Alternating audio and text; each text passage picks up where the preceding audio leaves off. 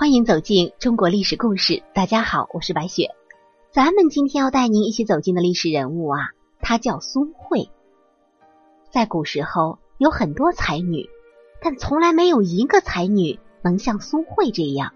她做的玄机图堪称千古绝唱，从古至今还没有一个人能与其平分秋色。用蕙质兰心来形容苏慧，绝不为过。苏慧是一个传奇女子，她的人生因为她的才华而变得绚烂多姿。魏晋三大才女之一，回文诗的集大成者，她是历史上少见的才女。凭借她的聪慧，让世人惊艳，让尘世温暖。苏若兰是苏慧的另一个名字。若兰，咱们听一听这个名儿，一个像兰草那样素雅的名字。美丽高洁、清新脱俗，却又有着一世独立的风采。而苏慧就是这样一个独特的女子。《晋书·列女传》窦涛妻苏氏有这样一个记载：窦涛妻苏氏，始平人也，名讳，字若兰，善属文。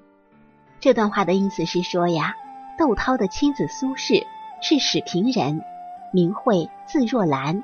很善于写文。苏慧出生在一个叫苏坊村的小村庄，父亲是东晋陈留武功县令，叫做苏道志，而苏慧是家里的第三个女儿。由此观之，苏慧的出身算不上豪门大户，却也生活的富裕。年幼时期，容貌就较为出色，自小就饱读诗书，在文学上颇有造诣。写得一手娟秀的好字儿，而文笔也非常好。后来凭借创作的回文诗《玄机图》闻名。不过在那样一个时代，作为一个女子，纵使满腹经纶，也是枉然。于是，十六岁的苏慧遇到一个男人，在一次偶然的机会，她与父亲去法门寺逛庙会，在进香的路上。苏慧巧遇一名英俊的少年郎在弯弓射鸟，这名少年就是窦涛。苏慧见窦涛箭无虚发，他的身旁放着一把宝剑，宝剑下面压着几本经书。苏慧一下子就被窦涛深深的吸引了，而窦涛也被苏慧的风姿所倾倒，两个人可谓是一见钟情。窦涛。曾在晋朝任秦州刺史，也是一个大才子，能文能武，从小入太学读书，博通经史。太学里是兼学武功的，窦涛也因此受到全面教育，文武双全。他本人也长得英俊潇洒，在同辈中脱颖而出，十分夺目。二十岁时，他与苏慧相遇，便约定终生。后来。苏慧与窦涛的父母为这二人结下了亲事。不久之后，苏慧与窦涛就结为连理。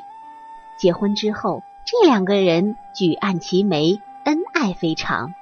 而且啊，两个人才貌相当，而且志气相投，婚后的生活极其美满。然而，但是，一般啊，出现这两个字的时候，我们就知道故事出现转机了。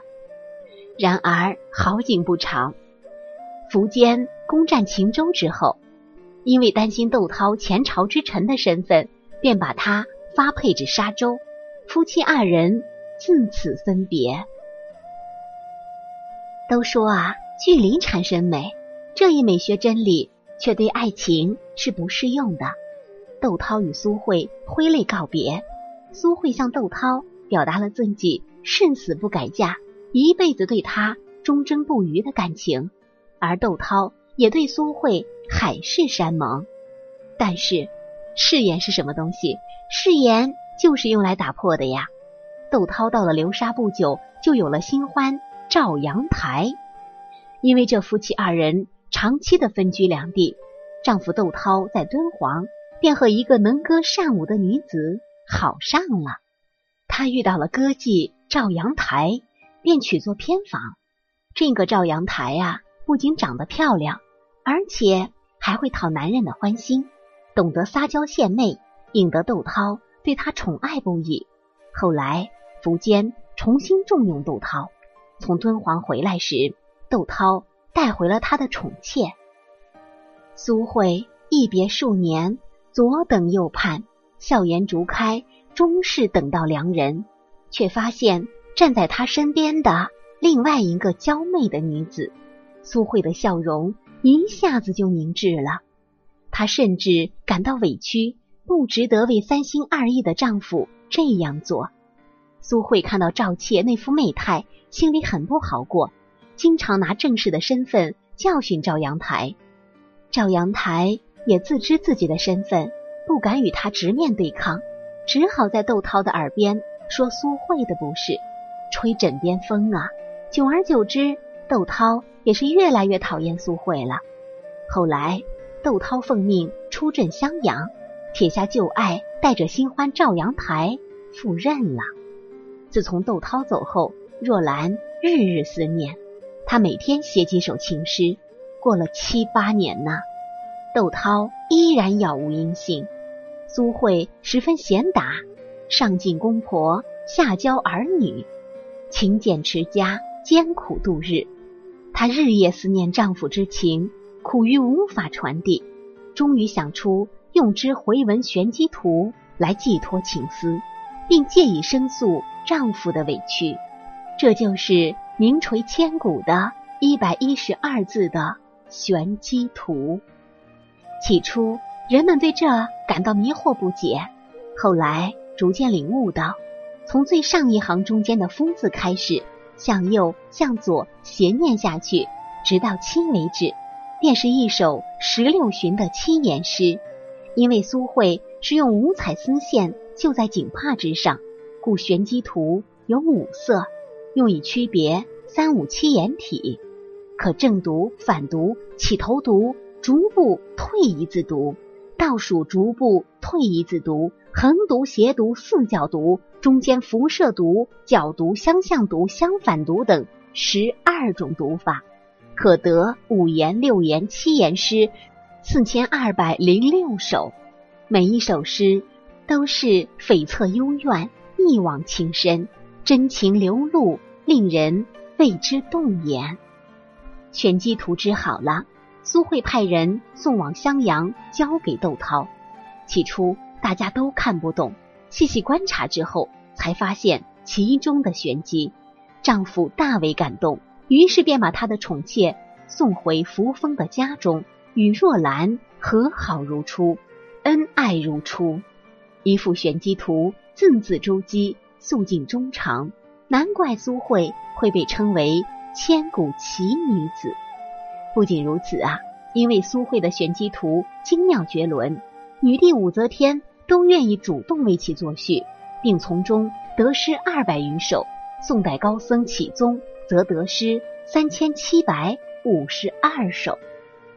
数千年来，不少有才之士都想模仿苏慧的玄机图创作诗歌，但是最后却没有一个人能够达到苏慧的水平。我们熟知的大学士苏东坡创造了一种反复诗。也只有一点点玄机图的意蕴而已。毕竟所谓经典，也不过在特定的情境下，如昙花一现般的留下绝美容颜。好了，朋友们，本期的故事到这里就结束了，感谢您的收听。喜欢的朋友欢迎点赞转发，也欢迎您评论留言。下期我们将和您一起走进朱亮祖的故事。说起历史上的朱亮祖也是非常出名。朱亮祖并无谋反之心，而且他的手中握有生死铁券，为何还是被朱元璋给处死了呢？我是白雪，下期再见。